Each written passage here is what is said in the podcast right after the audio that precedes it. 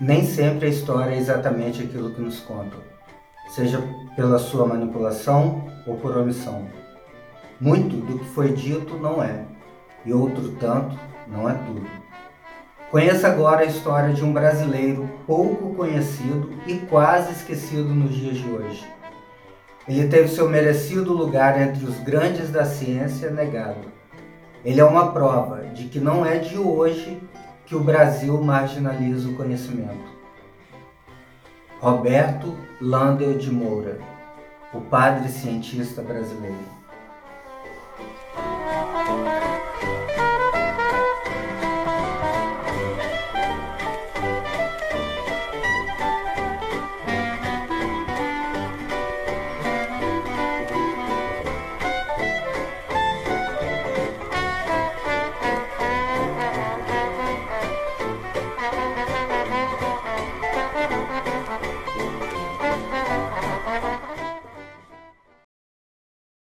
Roberto Landel de Moura nasceu na cidade de Porto Alegre, capital do estado do Rio Grande do Sul, no dia 21 de janeiro de 1861.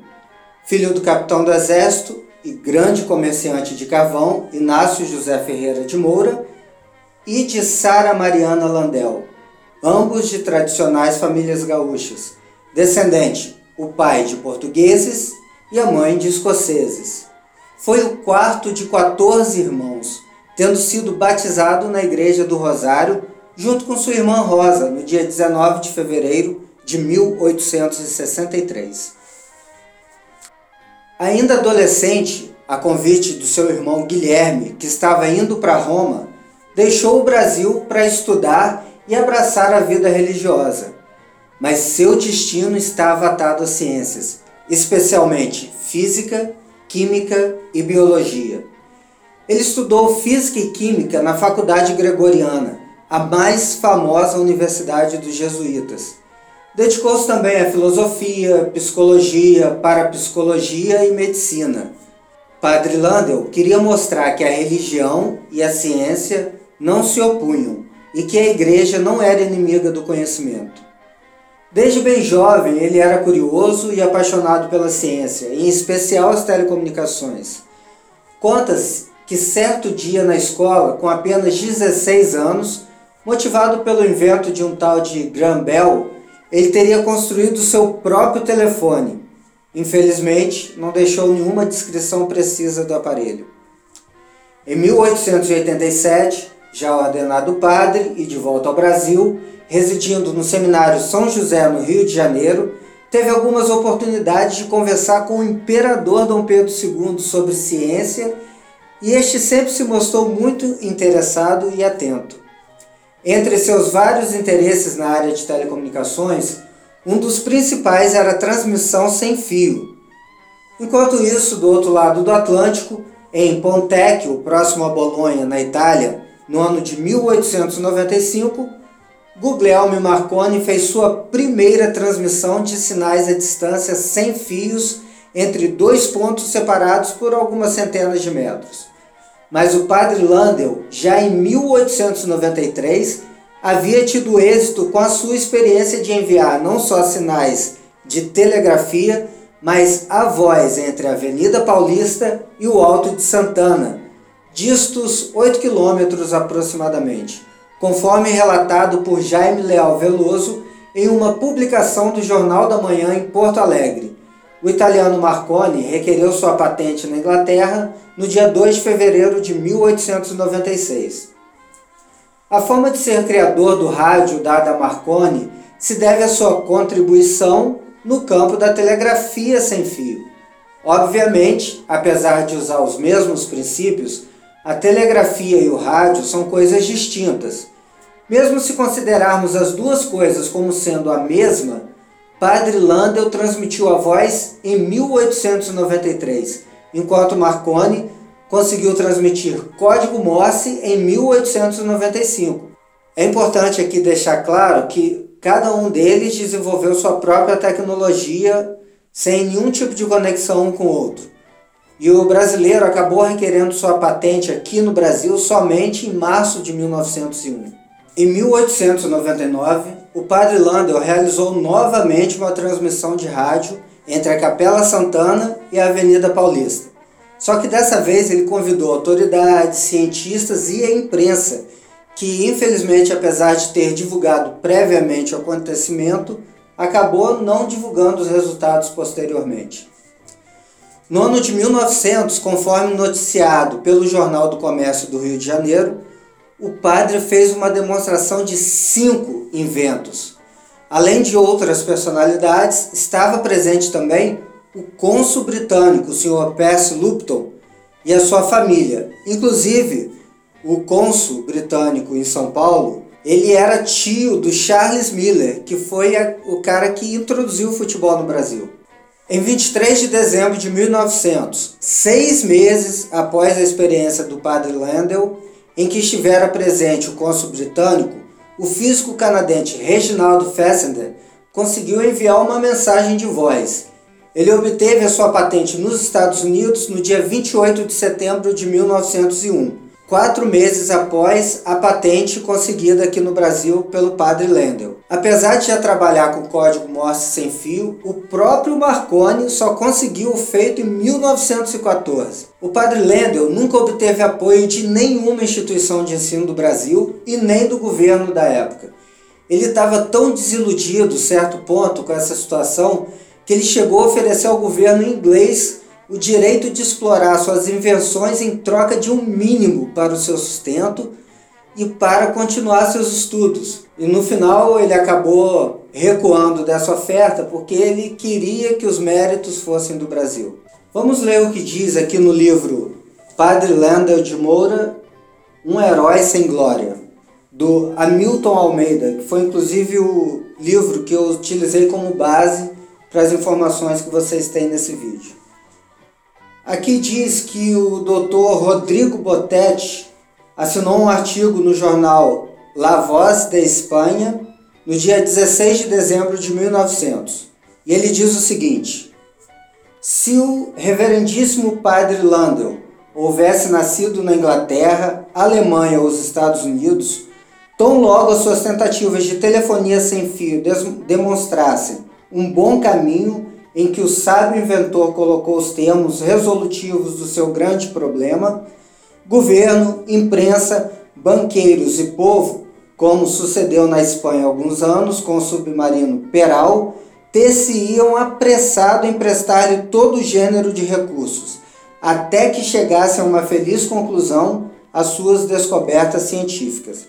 Então, como você vê, até os espanhóis é, deram crédito. Na verdade, os estrangeiros acabaram dando muito mais crédito ao padre Landel do que os próprios brasileiros. Após muitas desilusões aqui no Brasil, em junho de 1901, Padre Landel partiu em uma viagem para a Europa e Estados Unidos. No dia 12 de outubro de 1901, o jornal The New York Herald publicou uma ampla reportagem a respeito do cientista brasileiro, reconhecendo o êxito de suas experiências e justificando o ostracismo a que ele era submetido, apesar dos seus inventos, ao fato de não ser americano, inglês ou alemão.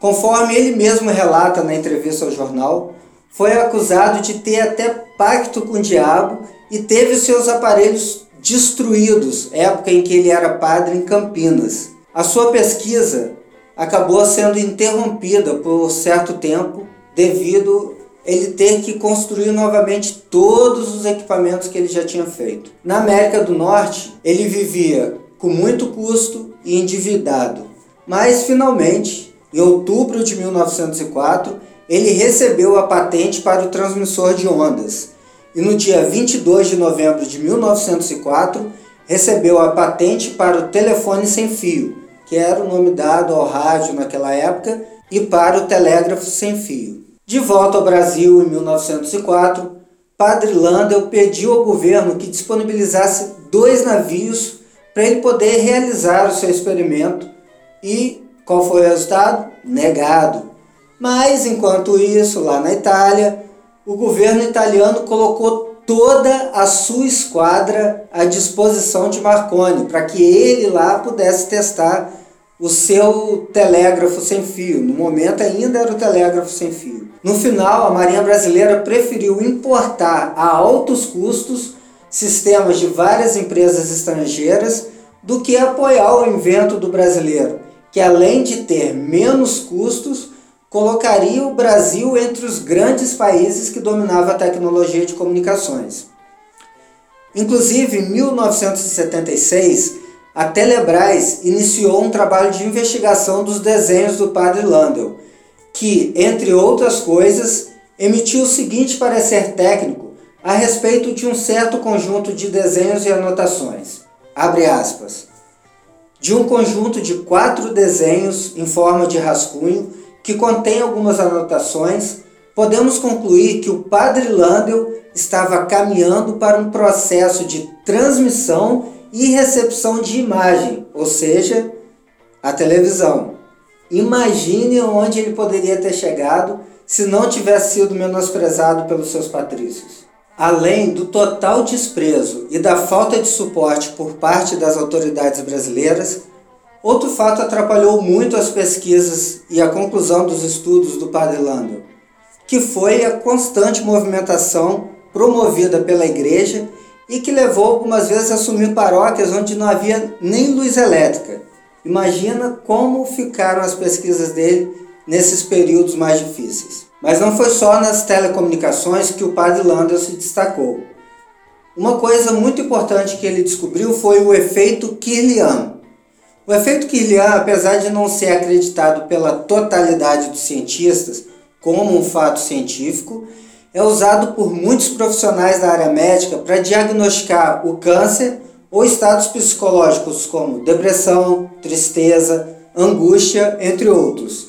É utilizado inclusive no Brasil por centenas de clínicas. Mas o que afinal é efeito Kirlian? O efeito Kirlian é um método que consiste em fotografar um objeto com uma chapa fotográfica submetida a campos elétricos de alta voltagem alta frequência, porém baixa intensidade de corrente. O resultado é o aparecimento de uma aura, ou melhor, um halo luminoso em torno dos objetos, seja ele qual for, independente de ser orgânico ou inorgânico. Dependendo do estado de saúde da pessoa, há um certo tipo de variação nessa aura. Inclusive, a Embraer utiliza essa técnica a quilianografia para identificar fadigas, rupturas, fraturas e bolhas dentro de metais para a construção das suas aeronaves. Ela foi descoberta, descoberta pelo russo Semyon Kirlian em 1939. Mas, mas o padre Landel já em 1907 havia descrito esse efeito inclusive mostrando a técnica para fotografá-lo, o que ele fez com êxito. Então, por que, que esse efeito não se chama efeito Landel? Em um texto dramático, mas sem data, o padre Landel transmite a dor e angústia de um homem diante de uma realidade hostil e de um sonho desfeito, coisa que muitos pesquisadores e cientistas brasileiros sofrem até hoje. Então o padre Landel escreve o seguinte: Quem foi que inventou a telefonia sem fio?